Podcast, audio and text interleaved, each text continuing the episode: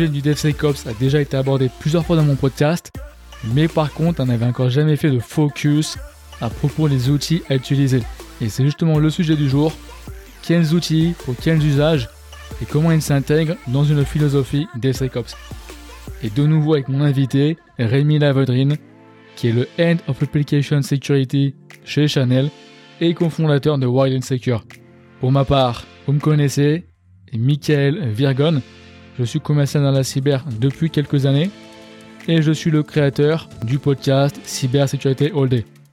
Alors petite demande avant de commencer, si vous écoutez le podcast sur Spotify, sachez que depuis récemment, il est possible de mettre des notes dessus. À ce jour de publication, le 25 janvier 2022, vous êtes exactement 697 abonnés à mon podcast sur Spotify. Évidemment, ça ne compte pas les autres plateformes de streaming. Toujours est-il, s'il vous plaît, mettez-lui une bonne note sur Spotify. Si vraiment vous voulez me faire très plaisir, mettez-lui 5 étoiles. Voici la seconde partie de mon podcast avec Rémi. Je te propose hein, du coup de passer sur la seconde partie. Ouais. Et en fait, hein, du coup, c'est toi qui m'avais proposé hein, cette idée-là, on va dire, de Mhm. passer un petit peu sur la partie entre guillemets euh, sécurité offensive des SecOps. Et euh, comme je te disais, moi c'est vrai que des SecOps c'est un sujet que j'ai déjà fait dans le podcast déjà plusieurs fois. Ouais. Du coup, je voulais trouver un angle un peu différent. Mhm. Et au final, je pense que celui-ci est vraiment excellent. Hein, notamment, le- on va dire, euh, c'est vrai qu'on a beaucoup déjà parlé dans mon podcast, si tu veux, d'aspects, euh, on a la culture, entre guillemets, hein, euh, DevSecOps, hein, humain, etc. Et par contre, on n'avait pas parlé d'outils. Et évidemment, quand je dis d'outils, hein, on parle pas précisément, j'avais dire, de, d'éditeurs en particulier. hein, je voulais Mhm. dire plutôt, tu vois, de, d'outils vraiment à utiliser. Du coup, je pense que c'est pas mal. Donc ouais, déjà, avant de commencer, hein, parce que bon, chacun a un petit peu sa définition de DevSecOps. hein. Déjà, si tu veux bien, s'il te plaît, bah, en fait, juste donner ta définition à toi. Ouais. Et voilà, peut-être aussi rappeler un peu les principes, hein, si tu veux, euh, euh, qui te semblent importants en termes d'outils, humains, etc., euh, pour un peu du contexte. Le DevSecOps, en fait, moi, je le vois vraiment comme un, comme un framework. On prend dedans ce qui va intéresser l'organisation dans laquelle on travaille. C'est, c'est pas du tout une méthode ou quelque chose qu'il faut suivre by the book, mais c'est plutôt, si ça se rapproche aux méthodes agiles, le- avec le Scrum, qui est, un framework, on, on prend ce qui est important pour, pour l'équipe. Il y a des principes de base, principes fondamentaux. Et, et moi, je vois le DevSecOps un peu comme ça. L'idée du DevSecOps, c'est de rapprocher le développeur et euh, les intégrateurs, les ops, ensemble, de casser les silos. Donc il y a effectivement, parce que tu disais au départ et que tu as couvert dans d'autres épisodes de ton podcast, les aspects humains et organisationnels. Mais euh, pour faire tout ça, il y a des outils. On passe par des outils, on fait du code, on fait de la tech. Euh, c'est clair que- qu'il y a des outils. Moi, ce qui m'intéresse, parce que c'est mon job, c'est le sec. Donc c'est le dans le DevSecOps, c'est tout ce qui est les aspects sécurité. Et euh, aujourd'hui, et je pense que les, gens dans nos podcasts, je leur, leur apprends rien en disant qu'il y a un, énorme manque de personnes, un shortage euh, au niveau des, people dans l'aspect sécurité. Et donc on est obligé de passer aussi sur des aspects d'outils qui vont nous aider à accélérer, à aller plus vite, à être plus serein quand on pousse en production. L'idée en fait de tout ça, c'est de se dire moi, je vais pouvoir pousser en production, peut-être tous les jours si j'ai besoin, et je suis serein à chaque fois que je le fais. Moi, je vais pouvoir pousser en production, par exemple, à vendredi soir et pas me dire, ouais, les gars, on attend lundi, parce que vous savez, là, c'est week-end, j'ai pas envie qu'il y ait une merde en prod. Bah non, parce qu'en fait, j'ai cassé les silos, on a tous bossé ensemble, on a nos tests qui tournent, on, on est serein, on a tous nos aspects de sécurité qui ont tourné plein de fois, on est serein, on peut pousser en prod. C'est ça, pour moi, l'idée du DevSecOps. C'est casser les silos, accélérer, et bien sûr, utiliser des outils parce qu'il n'y a pas assez de gens dans les équipes pour faire tout le boulot qui serait euh, nécessaire. Et puis, c'est des boulots qui peuvent être un petit peu, comment dire, rébarbatifs. Et donc, tous les trucs un peu pénibles et, relous, on les fait faire par des machines parce qu'elles font ça beaucoup mieux que nous à partir du moment où elles sont bien configurées. Et donc, il y a plusieurs outils que moi j'ai en tête que je voudrais euh, partager avec vous dans cet aspect de, de DevSecOps. C'est euh, notamment les aspects de, du SAST, Static Analysis Security Testing. On va revenir un petit peu en détail plus tard. Euh, il y a son pendant qui s'appelle le DAST, Dynamic Application Security Testing. L'IAST, euh, Interactive Application Security Testing. Ça, c'est trois aspects qui sont à différents moments du pipeline de développement. Quand je suis en dev, en ops, donc c'est vraiment l'idée, c'est les outils vont se mettre en fonction de la maturité de mes équipes à travailler ensemble. Ce qu'on disait, il y a les devs, les ops, DevOps, c'est l'idée de sortir de l'aspect. Moi, j'ai fait mon job de développeur, démerde-toi pour le foutre en prod. Et l'autre qui arrive, l'ops, il fait ouais, mais en fait ton truc il est tout pourri, je te le renvoie dans la tronche. Euh, débrouille-toi pour me faire quelque chose qui peut se mettre en prod. Puis euh, voilà, ça, ça avance pas, ça avance pas aussi vite que ça devrait. Donc c'est casser les silos, que les gens se parlent. Il y en a certains qui puissent overlapper, que le développeur puisse aller parler à un ops, comprendre ce qu'il fait et pouvoir euh, développer. Et donc si on a quelque chose qui est déjà bien mis en place comme ça, on va pouvoir mettre des outils dans différents endroits. Et à un moment, ça va être un peu entre les deux. Ça chevauche le dev, ça chevauche l'ops. Donc ça fait du DevOps, pour le coup, c'est cool. Et, euh, c'est là que ça amène toute sa valeur. Parce que le développeur, il sait pourquoi il le fait et ça amène de la valeur aussi à l'Ops. Il sait pourquoi, il en a besoin aussi. Et globalement, en fait, qu'il faut se dire, c'est que tout le monde est dans le même bateau. Tous les développeurs, tous les Ops, tout le monde, les PO, on est tous là dans un seul but, délivrer le produit qui est, marche bien, rapide, sans faille de sécurité, pour nos utilisateurs, pour faire grossir le business. On est, tous dans la boîte dans un seul but, c'est faire du business, quoi. le but premier d'une entreprise, c'est de faire du fric. Et donc cet aspect-là, c'est de se dire, bah, moi, où est-ce que je vais mettre les bons outils qui vont m'amener tout ce qu'il faut pour pouvoir, entre guillemets, être serein et pouvoir pousser en prod peut-être plus souvent des choses plus élémentaires et aller plus vite. Après, il y en a d'autres, j'aimerais bien qu'on en parle, c'est le SCA, donc c'est le Software Composition Analysis. Et un dernier, les, petits nouveaux qui sortent, que moi je trouve assez excellent, c'est les RASP, Runtime Application Security Protection. Tout ce que je décris là, c'est ce qui s'appelle la sécurité applicative c'est de la sécurité au moment du dev. Donc ça se fait dans le DevSecOps. Il y a d'autres sécurités hmm. qu'on appelle la sécurité périmétrique qui, quand tu as ton app qui est en prod, elles sont autour, dans le périmètre en fait. C'est les WAF euh, comme Akamai qui est le, le, plus gros et ainsi de suite. Voilà, il y en a plein d'autres. C'est de se dire, voilà, je protège autour. Mais une fois que je suis arrivé dans l'app, ben, moi je peux très bien bypasser tous ces aspects de sécurité périmétrique et aller attaquer l'app directement par euh, plein de vulnérabilités qui se chaînent et qui me permettraient d'arriver dessus et c'est comment je me protège mon application directement au sein de l'application. C'est, pour moi, c'est ça qui est important dans le DevSecOps. Je sais pas comment tu veux qu'on déroule. Est-ce que, est-ce que, voilà, je, fais les, les, différents outils, le SAST en premier, et puis, et puis je déroule. T'as d'autres idées? Ouais, en fait, alors déjà, quand même être respectueux de ton temps. Hein. Encore 25 minutes, hein, je te propose hein, de faire tout ça. Juste avant, j'aimerais quand même que tu puisses expliquer l'idée, parce que bon, moi j'ai toujours, j'aime toujours tu mettre la, la sécu en avant. Et un truc que j'ai beaucoup aimé que tu m'as dit, c'est que tu as une idée, hein, tu m'as dit que tu promouvois. En fait, c'est la notion que la sécu, c'est un sous-ensemble de la qualité.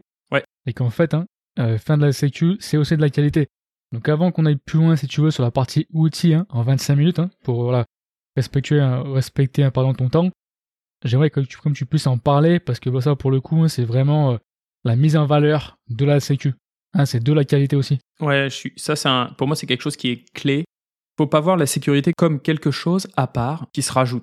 Si on cherche à faire de la qualité, donc c'est-à-dire d'avoir des applications qui sont rapides, qui fonctionnent sans bug, qui vont pas faire planter mon ordi, ainsi de suite. Voilà, tout ça c'est de la qualité, qui sont pour le coup observables. Donc ça c'est pour moi pour pouvoir les gérer. S'il y a un petit bug en prod, pouvoir le, traiter rapidement. Tout ça c'est de la qualité. Et là-dedans en fait, moi je, pense que la sécurité n'est qu'un ajout à tout ça. C'est-à-dire que de la même façon que je peux faire de l'observabilité euh, sur mon application, c'est-à-dire savoir ce qui se passe en prod dans mon application, euh, être capable de remonter euh, un événement qui a eu lieu et se dire ok c'est là que ça plante, sans passer des journées et des journées à comprendre ce qui s'est passé. Bah, de la même façon sur les aspects de sécurité, c'est important de mettre ça au sein de mon programme de qualité.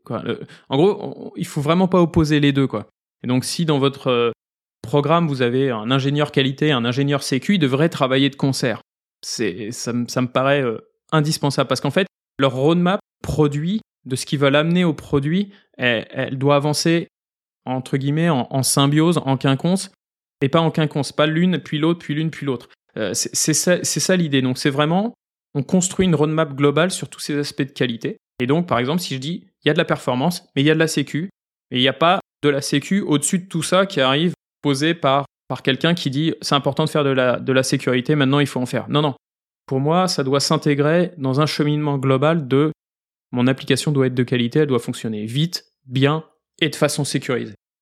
Donc c'est ça, c'est ça vraiment l'aspect C. Vite, bien et de façon sécurisée. Et c'est pas opposable. C'est pas et en plus.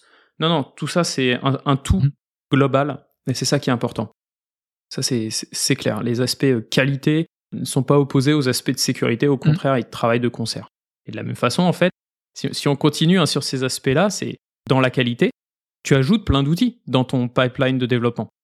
Tu as plein d'outils pour savoir si ton application est performante, si ton application elle est euh, euh, lisible par les gens qui ont euh, des, handicaps, si elle, s'il y a un problème, est-ce que je peux remonter les différents points dans mon, architecture? Donc tu vois, il y, a tous ces aspects-là et donc on met des outils de test. Le plus connu c'est Selenium qui permet de faire des, tests graphiques et ainsi de suite. Et donc, en fait, si tu mets un outil dans ton pipeline de dev pour de la qualité, pour de la paire, tu peux mettre au même endroit un outil pour de la sécurité. Donc, c'est vraiment ça, euh, c'est vraiment ça l'idée derrière tout ça. C'est de se dire, en fait, on est juste en train de mettre des outils en plus pour s'amener de la confiance. Et quand j'aurai la confiance, je pourrai pousser en prod sans que ce soit un sujet. C'est-à-dire, je vais, je vais envoyer tout ça en prod, et je pourrais le faire un vendredi soir à 18h. Pas de problème. On a tout testé, tout est à ouvert, je suis serein, quoi. C'est cool. Tu vois, c'est ça, c'est ça l'aspect derrière moi que je vois. Ouais, ouais. Écoute, du coup, je te propose hein, de passer maintenant sur les outils. Et déjà, si tu peux parler hein, du premier qu'on avait mentionné ensemble, hein. donc le SAST, Static Application Security Testing. Ouais, c'est ça. Donc ça, en fait, ce que ça va faire, le, le SAST, c'est que ça va analyser ton code source. Donc tu vas le mettre très très très en amont dans ton pipeline, euh, dans ton euh, software development lifecycle, dans ton cycle de vie de développement. Ça peut même le faire, et je le recommande d'ailleurs de le mettre en place comme ça, au sein de la machine du développeur. Donc il est en train de développer, et il y a un SAST qui tourne dans son IDE, dans son Eclipse, son Visual Studio, et ainsi de suite. Ce que ça va faire, c'est que ça va regarder si par exemple, euh, là il est en train de faire une requête SQL, et il est en train en fait de concaténer toutes les données pour construire sa requête SQL. Ça c'est une mauvaise pratique, c'est ce qui permet de faire des SQL injection donc le SAST peut lui dire, écoute, là, ce que tu es en train de faire, c'est pas sécurisé. Ça va marcher, ça va peut-être aller très vite, mais ce sera pas sécurisé. Donc il y, a un des points qui est pas adressé, et donc il va même pouvoir peut-être te proposer, te dire, voilà, si tu changes ce bout de code et que tu mets euh, telle procédure des prepared statements SQL, là, tu n'as plus de vulnérabilité possible parce que tu peux plus euh, faire de SQL injection. Et donc là, en fait, tu passes d'un aspect réactif à un aspect proactif très souvent on fait des pen tests avant de partir en prod. Et le pen test, il va dire euh, là en fait, bah, je peux faire une SQL injection. Et donc toi, tu avais fait tout ton dev, tous tes code review, tous tes tests, tout ton déploiement, tu l'avais fait monter sur tes différents environnements, tu avais fait ton pen test, tu as le retour, et maintenant il faut que tu défasses tout le code, t'as plus la tête dedans, c'était il y a un mois, il faut que tu refasses tout ça et qu'après tu repasses bah, tous les tests. Est-ce que c'est toujours aussi performant? Est-ce que c'est toujours aussi bon pour mes utilisateurs, ainsi de suite. Et après que le pen test revalide. En gros, ça te, tu te prends un mois dans la tronche. Alors que, avec un SAST, tu l'avais directement au sein de ton IDE, au moment où toi en plus tu l'as en tête et t'es en train de le développer. Donc t'es même pas obligé de te remettre dedans. Il y a un truc en développement qu'on dit souvent, c'est c'est, qui le, le, connard qui a fait ce code dégueulasse? Et tu regardes avec un kit blame et tu dis putain mais c'était moi il y a deux mois. et en fait c'est ça, c'est quand on a la tête dedans, c'est super clair. Deux mois plus tard, même si c'est moi qui l'ai écrit, c'est plus clair du tout. Et donc ça, c'est ça aussi ce que ça va permettre. C'est que d'un point de vue sécurité, je vais m'éviter de devoir revenir sur du code à moi d'il y a deux mois et ça va me prendre du temps de retourner dedans, même s'il est propre, même s'il est très bien et qu'on sort de ce que je viens de dire.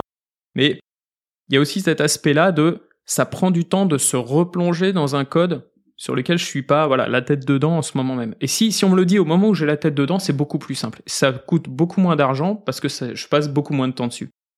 Donc faut le voir comme un investissement. Ça coûte mm. des sous. Ça fait que ton développement il est peut-être plus lent, mais au global, si tu t'enlèves le mois là dont je parlais après, où il faut que tu reviennes dessus, que tu refasses des tickets, que tu te refasses revalider, que tu refasses un pen test, ça te coûte beaucoup moins cher. C'est un peu plus long à développer. Tu vas mettre un peu plus de temps à arriver en prod. Si dans, si tu n'as pas de vulnérabilité, la première fois, si tu l'avais bien fait parce que t'es, es un bon, bah ouais, ok, ça t'aurait peut-être coûté moins cher en temps.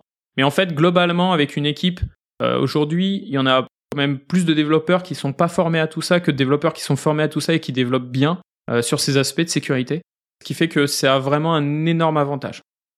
Ça, ça se fait donc sur le poste du développeur, très intéressant. Et là où c'est le plus fait, c'est surtout dans les chaînes de CI. C'est-à-dire que j'ai poussé mon code, c'est buildé, il n'y a pas de problème. D'habitude, il y a un code review qui est fait par des développeurs, des pairs, euh, un tech lead et ainsi de suite qui regarde si ton code il est bien euh, comme il faut.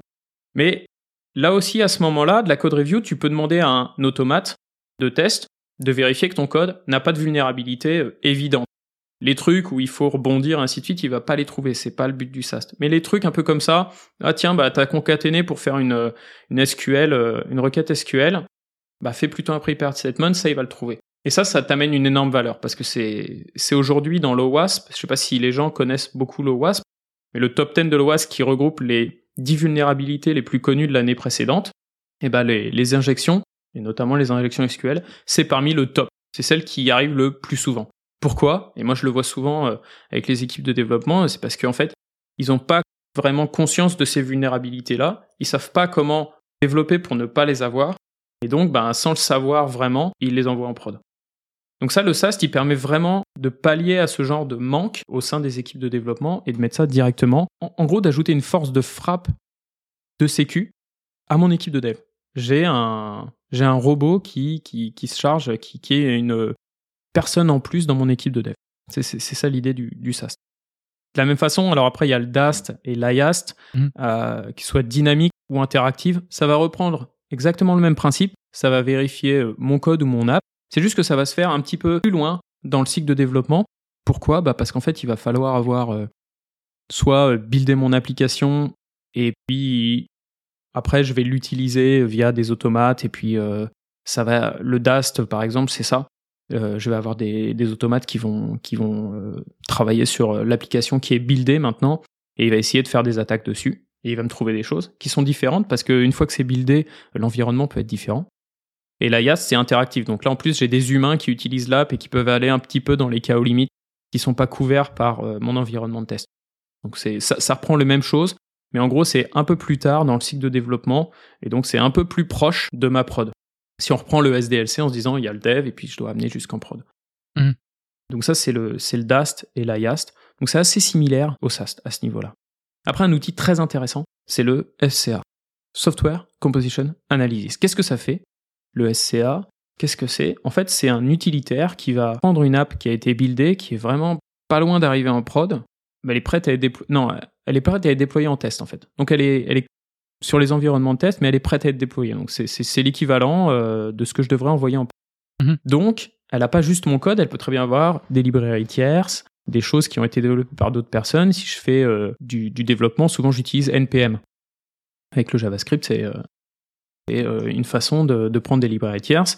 Euh, avec iOS, c'est, CocoaPods euh, et ainsi de suite. Enfin bref. Mhm. Ça, en fait, ça va aller regarder si les librairies tierces que j'utilise ont pas des vulnérabilités connues.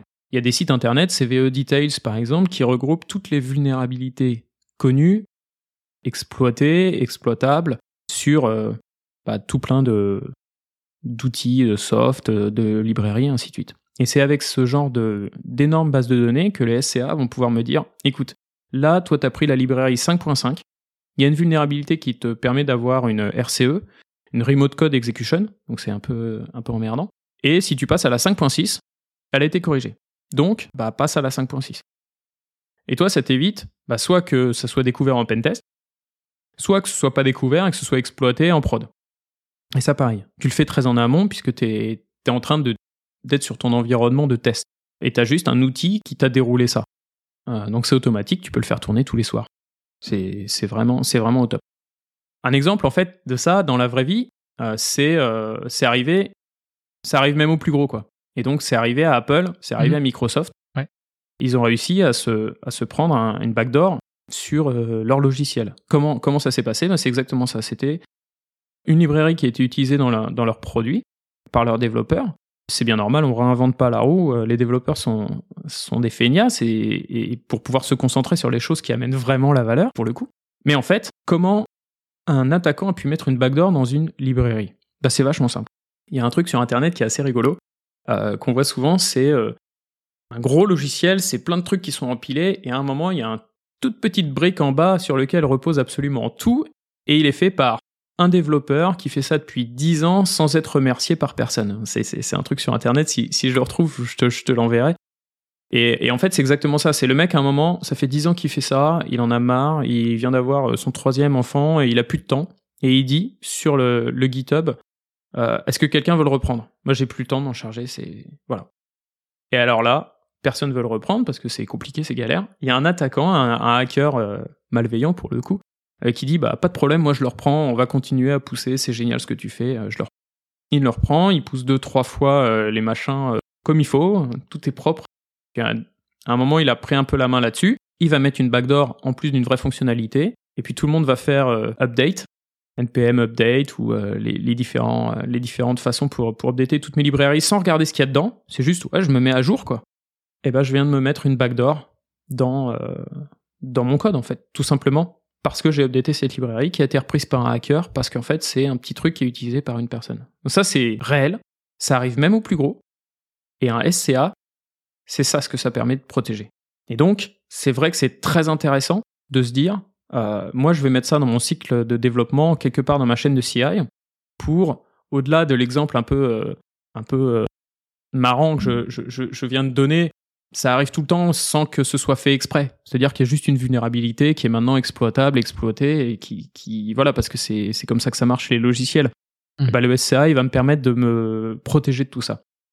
très intéressant, et j'ai envie de dire, euh, ça coûte pas cher à mettre en place, un SCA. D'ailleurs, ils sont maintenant, par exemple pour NPM, euh, il suffit de lancer une, euh, une commande, et c'est directement de base dans, dans NPM. Il suffit de faire NPM audit, et boum, il vérifie s'il n'y a pas de vulnérabilité connue sur les librairies que je suis en train d'utiliser dans mon logiciel, pour NPM en tout. Mmh. Donc ça, c'est vraiment, vraiment clé. Comme le SaaS, je pense que c'est les trucs indispensables à avoir euh, dans son, dans son pool d'outils que je vais mettre dans mon, dans mon SDLC, dans ma chaîne de CI. Ouais, puis de toute façon, après, je pense que tu seras d'accord. C'est que le SaaS, hein, on va dire que les deux sont complémentaires. Hein, le SaaS hein, pour le code source, le SCA pour le code open source. Et en fait, du coup, euh, à ce passage, Petit clin d'œil à des précédents collègues hein, qui se reconnaîtront. On dit la Dream Team. Hein. Arthur, Hervé, Steve, hein, amicalement euh, appelé le colonel, Benoît et Céline. Ils se reconnaîtront. Mais du coup, effectivement, je pense que l'exemple que tu as donné, il est bien parce que, en fait, ça veut bien dire, comme on en parlait la dernière fois, notamment au niveau des updates, tu veux aller vite, mais tu veux pas aller trop vite non plus. Parce que si la dernière update, elle est, elle est foireuse, en gros, tu te fais avoir quoi. C'est ça. Et si tu reprends l'exemple d'Apple, euh, dans les iPhones, souvent, par exemple, à iOS 15, 14, 13, 12, tu fais jamais la mise à jour quand c'est 12.0 ou, 13.0 parce que euh, une semaine plus tard, ah, il y a une vulnérabilité 0D euh, qui vient de sortir, vite, faut mettre la 15.1 à jour. Donc en gros, tu attends que ce soit 15.1, 15.2 et puis là, là, tu passes à, à la mise à jour. Donc c'est exactement ça en fait. C'est on attend, on regarde, on teste et après on fait les mises à jour. Donc là, effectivement, on a parlé un peu hein, du SAST, du SCA, DAST, du YAST. Moi, il y en a un, je t'avoue, hein, je l'avais jamais entendu avant. C'était mm. le RASP, donc le Runtime Application Self-Protection. Et la dernière fois, tu m'en as dit que du bien. Vas-y, hein, je te laisse euh, expliquer un peu euh, ce que c'est, ce que ça fait.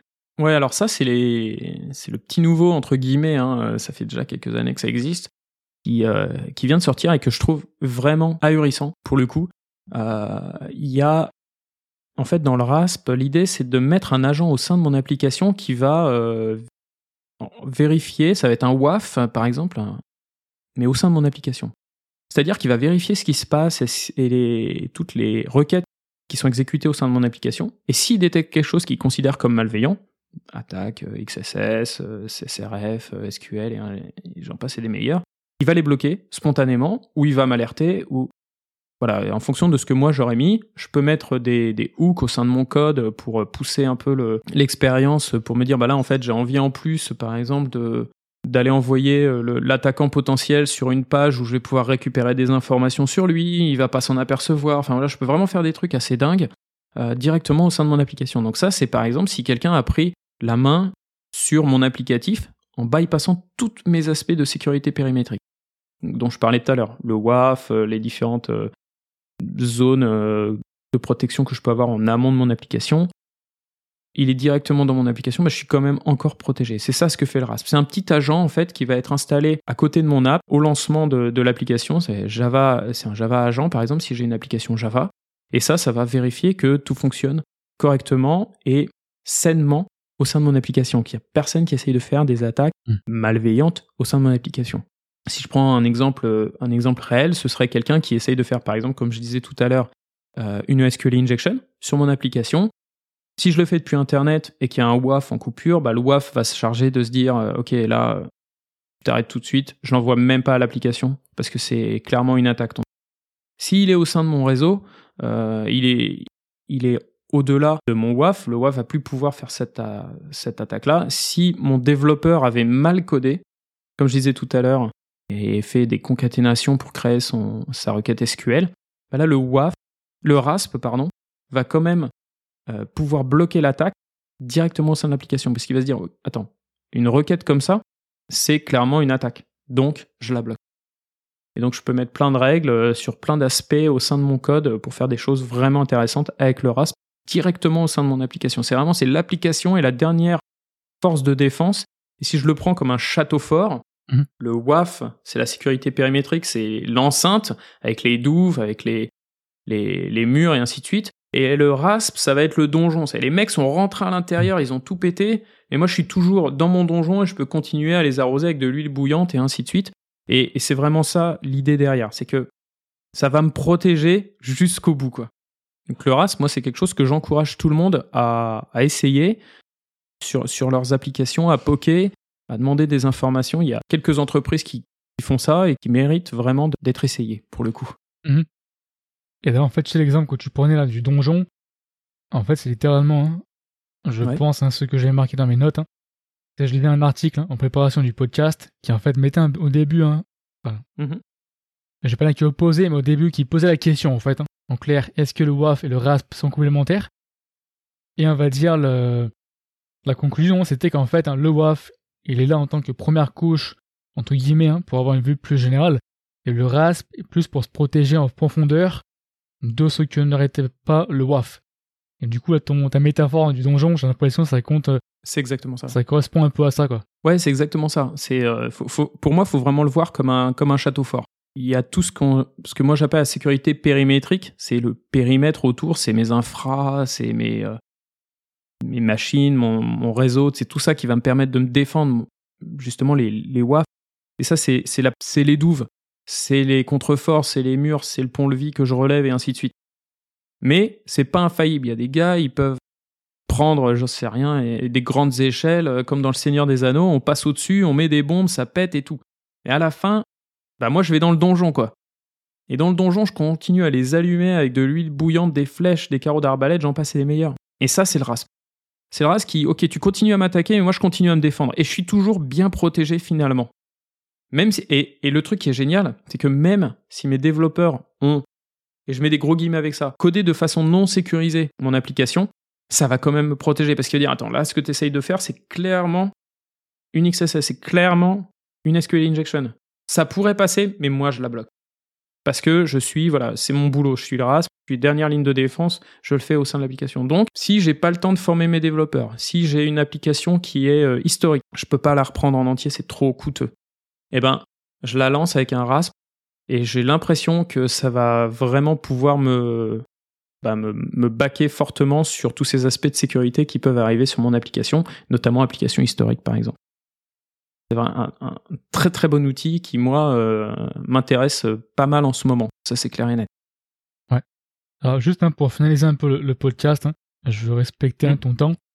On a parlé hein, de beaucoup d'outils. J'ai envie de dire, pour toi, en fait, deux aspects. Euh, par rapport en termes de maturité de l'entreprise et aussi des équipes, et en, en termes de priorité, j'ai envie de dire, de l'usage de chaque outil, c'est quoi un petit peu, tu vois, dans quel ordre, quelle priorité, pour quel type d'usage par rapport à tous les outils qu'on a mentionnés Ah, C'est un excellent point parce qu'effectivement, la maturité des équipes et leur appétence aussi à vouloir travailler sur des sujets de sécurité va être clé là-dedans. Euh, C'est-à-dire que est-ce que j'ai qu'une seule personne qui est orientée sécu dans mon app, euh, dans mon équipe, est-ce que j'en ai aucune et ainsi de suite? Ça, c'est vraiment vraiment important. Moi, si je devais dire, j'ai une, une application un peu historique. j'ai une équipe qui est pas trop versée là-dedans. Ben voilà, je déploie un RASP sur mon application et je regarde ce que ça fait. L'important, c'est que dans mon organisation, j'ai au moins une seule personne, au moins une, qui soit capable de comprendre ce qui se passe. Et qu'est-ce qui m'est remonté Est-ce que c'est très grave? Est-ce que c'est pas trop grave? Est-ce qu'il faut le gérer comme ci ou comme ça? Et ainsi de suite. Donc, je peux pas me dire que je vais faire de la sécurité si j'ai aucune personne versée là-dedans au sein de mon, entreprise, au sein de mon organisation. C'est pas possible. Un développeur, s'il n'est pas formé à ça, il va pas pouvoir prendre les bonnes décisions, des décisions éclairées là-dedans. Après, j'aurais tendance à dire que si mon équipe de développement commence à devenir un peu plus mature sur tous ces sujets de développement sécurisé, là, le SAST a une énorme valeur ajoutée parce que ça va leur permettre de passer un, step-up mm. euh, très, très, très fort. Surtout si je prends les, bons outils, que je mets ça dans mon IDE, que j'ai euh, toutes les informations euh, pour me former au fur et à mesure que je rencontre les failles. Il me dit Attends, ça, c'est une faille que tu es en train de mettre. Regarde, clique là-dessus et je t'explique tout ce que ça veut dire tout ce que ça peut faire si quelqu'un l'exploite et toutes les méthodes pour le protéger. Mais ça, c'est une source. Donc il faut avoir des gens qui sont aussi euh, curieux d'apprendre, tu vois. Ils disent pas juste, ok, attends, mais moi je sais faire du JavaScript, j'en ai rien à foutre de tout le mmh. reste. le truc, c'est de se dire, moi je fais du JavaScript, mais j'ai envie de le faire de façon sécurisée, quoi. Donc euh, j'ai envie d'apprendre des nouveaux trucs, ça m'intéresse. Et, et, là, ça va être une vraie valeur ajoutée pour, euh, pour mon équipe. Je pense pas totalement que ça puisse venir uniquement du management qui va dire bon ok les mecs maintenant fini la rigolade on siffle la fin de la récré on fait des trucs sécurisés. Parce que ça vienne des équipes que ça vienne des gens qui vont se dire à un moment moi euh, j'en ai marre de me prendre 40 euh, defects de vulnérabilité trouvée à chaque pentest quand mon app est à deux doigts de partir en prod. Je me prends pour un mois de développement sur des trucs que j'ai déjà fait c'est plus possible. Je veux arrêter cette spirale infernale entre guillemets. Comment euh, comment vous pouvez m'aider? Le SAST, il peut t'aider là. Là, le SAST, il peut vraiment t'aider. Le RASP, il va t'aider pour te protéger. Donc, comme je disais, c'est plus le donjon, donc c'est un truc plus de prod. Si on reparle du DevSecOps, c'est plus un truc pour les ops, pour les, pour les. Le SAST, c'est plus un truc pour les devs, pour leur dire, OK, les gars, maintenant, on est tous dans le même bateau, on a envie de faire un truc sécurisé, vous avez envie, vous savez pas comment faire, euh, le SAST, il va pouvoir vous aider à, avancer là-dedans tranquillement. Et après, bon, comme je disais tout à l'heure, le DAST, l'IAST, c'est juste des pendants qui sont un peu différents dans euh, où est-ce que je suis dans le cycle de développement. Et le SCA euh, le SCA c'est tellement pas grand chose que ça devrait déjà être dans toutes les applications euh, de français de Navarre quoi non? C'est ça. Écoute hein, merci d'avoir pris le temps hein, Rémi. C'est vraiment cool hein, de ta part qu'on ait pu, enfin on va dire faire ce cet échange ensemble. Ouais ouais. Avec grand plaisir c'était c'était super intéressant. C'est toujours des, des sujets qui moi m'intéressent le DevSecOps, c'est un vaste sujet. Ce qui est génial, si ça intéresse les, gens qui écoutent le podcast, qu'ils soient développeurs ou ingénieurs sécu, c'est que ça s'arrête jamais. Des vulnérabilités, on en trouve tous les jours. Donc, tu as, toujours du taf qui est différent. C'est ça qui est génial. Et les nouveaux outils, ils vont, ils vont continuer à sortir. Il y a toujours des nouveaux trucs. On n'en a pas parlé, mais il y a aussi tous les outils de sécurisation des conteneurs Docker. Ouais. Sécurisation euh, des clusters Kubernetes et ainsi de suite. Ça, c'est c'est des sujets qui sont vastes, qui commencent à grossir de plus en plus, euh, qui sont de plus en plus automatisés, beaux. Pareil, la sécurité des DNS, comment je fais? Il y a plein d'exfiltrations de données qui se font via les DNS, comment je fais pour me protéger tout ça Les outils sont vastes, variés, divers. C'est super intéressant. Donc merci de m'avoir donné aussi la possibilité de pouvoir parler de tout ça. J'espère que ça intéressera tout le monde. Euh, n'hésitez pas à vous renseigner sur les sujets. N'hésitez pas bah, à m'envoyer des messages si vous voulez qu'on en discute un peu plus. Je serais ravi. Euh, d'en parler. Euh, et, puis voilà, mais encore merci Michael euh, pour, pour ce podcast. Ah, bah, avec plaisir. Et aussi, n'hésitez pas, ça je l'ai mentionné au début, mais rappelle-le s'il te plaît, ton channel YouTube. Comment on te retrouve? Ouais, n'hésitez pas si vous voulez en savoir plus, effectivement, avec des aspects vidéo et des, des, aspects plus didactiques, des step by step, d'aller voir ma, ma, chaîne YouTube sur ce sujet-là. C'est du développement, c'est de la, de, la, de l'acculturation à la sécurité sur euh, Hack and Dev with Short Star Son. C'est difficile euh, à écrire. Je devrais peut-être trouver un nom de chaîne YouTube plus simple. J'avoue. Mais bon, pour, ça, je posé la question la dernière fois. Euh, il sera dans les notes du podcast. J'espère. Sinon, les gens vont pas pouvoir y aller. Et, et voilà, il y, a, y, a, plein de vidéos sur ces sujets-là qui, qui, sont un peu complémentaires à tout ce qu'on a dit aujourd'hui, qui recoupent un peu tout ça. Donc voilà, n'hésitez pas aussi à me faire un coucou sur la chaîne N'hésitez pas à commenter sur les vidéos de la chaîne. Je réponds à tous les commentaires. euh, qui sont sur la chaîne. Donc si vous avez des questions euh, techniques, bah vous, soit vous trouvez les réponses dans les commentaires que les gens ont posés euh, avant et auxquels j'ai répondu, soit si c'est nouveau, bah voilà, n'hésitez pas à les poser, je réponds avec grand grand plaisir. J'espère que cet épisode vous a plu. Si vous n'avez pas écouté la première partie de notre échange, sachez qu'il est disponible dans l'épisode précédent. Si vous avez aimé le contenu, s'il vous plaît, mettez un bon avis, soit directement sur mon site cybersécuritéhold.fr dans la partie avis des auditeurs ou directement sur Apple Podcast. Déjà un pour moi ça fait super plaisir de lire vos avis positifs et en plus ça permet de faire grandir le podcast en le faisant découvrir à plus de personnes. Pour plus de contenu de curation associé à chaque podcast, inscrivez-vous à ma newsletter gratuite que vous trouvez soit en description de l'épisode ou sur mon site directement. Je vous remercie et puis passez une bonne semaine.